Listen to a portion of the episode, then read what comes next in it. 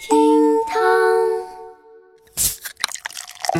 厅堂微博报给生活加点料。各位好，我是小雨，好久不见呐。话说这个假期，有多少人是好不容易跨过了山河大海，但没能跨出人山人海呢？无论如何，假期已经结束，该好好上班了。当然啦，事情要往好的方面想嘛。过完今天，我们又离元旦节又近了一步，你说对吗？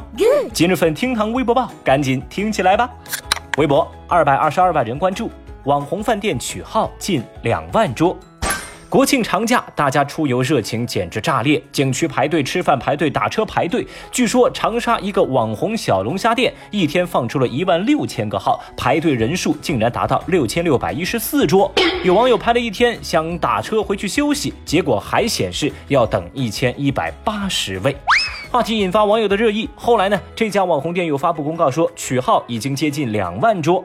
不少食客也在社交平台把自己排队的经历晒了出来。一名网友说：“来这儿三天了，排了三天还是没吃上。”说这排号啊，能超过两万桌，着实太夸张了。有网友就说呀：“这盲从心理真的很可怕，这些人都疯了吗？神经病啊！”还有人则表示：“现在啊，我终于理解灭霸的想法了。”小雨，我就在寻思呀，要不然排到号的朋友，你明年十一国庆再去一趟，那运气好的话，有生之年一定吃得上的。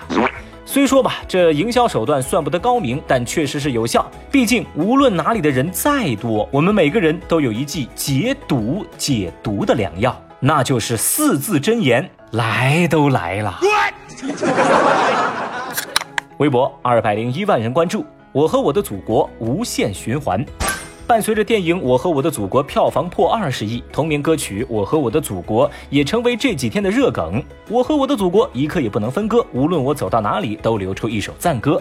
讲真的，这个假期没有人可以把这几句歌词完整的念出来，大家基本上都是靠唱的。哦，话说正在听节目的您，有没有去看过这部电影呢？七个片段当中，您有最爱哪一段呢？节目下方评论区，今天咱就一块儿来分享一下吧。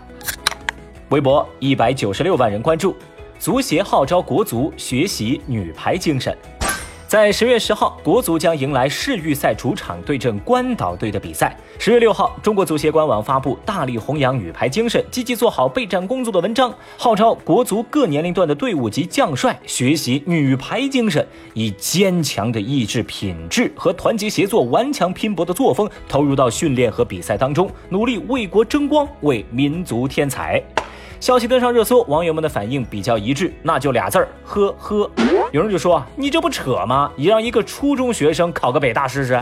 还有网友则表示：“就该学习女排的体育荣誉感，要脸，你懂吗？”关于国足呢，小雨我建议啊，就算你们学女排难度太高，那么你们学学女足也行；就算不学女足，学学女篮怎么样啊？哎，如果女篮你都学不好，女乒了解一下。毕竟啊，U 十六女足亚洲杯，中国女足获得季军；女篮亚洲杯，中国女篮获得亚军；女排世界杯，中国女排全胜夺冠；中国女子乒乓球队获得亚锦赛所有项目的冠军。Amazing！哎呀，留给国足的时间确实不多了呀。老这么说话，咱们以后还能不能一起玩耍了？微博一百八十一万人关注，常玉瘸腿裸女一点九亿港元成交。在十月五号晚，香港苏富比二零一九秋拍现代艺术晚间拍卖在香港会议展览中心举锤。旅法中国画家常玉传世最大尺幅裸女油画像之一——瘸腿裸女，以一点七二亿港元落锤，加佣金，最终是以一点九八亿港元成交，创下了常玉作品个人拍卖的最新纪录。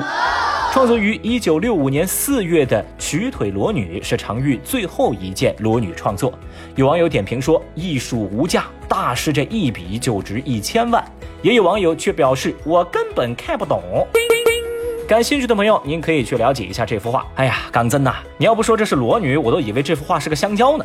啊，对于艺术来说呢，欣赏得来那就是一点九亿，欣赏不来可能十九块都不值。行了，别问啊，问就是艺术无价。马冬什么？马冬梅？什么冬梅啊？马冬梅啊？马什么梅啊？好了，以上就是今日份厅堂微博报。如果您觉得咱这个节目还有点意思，欢迎您点击订阅。拜拜。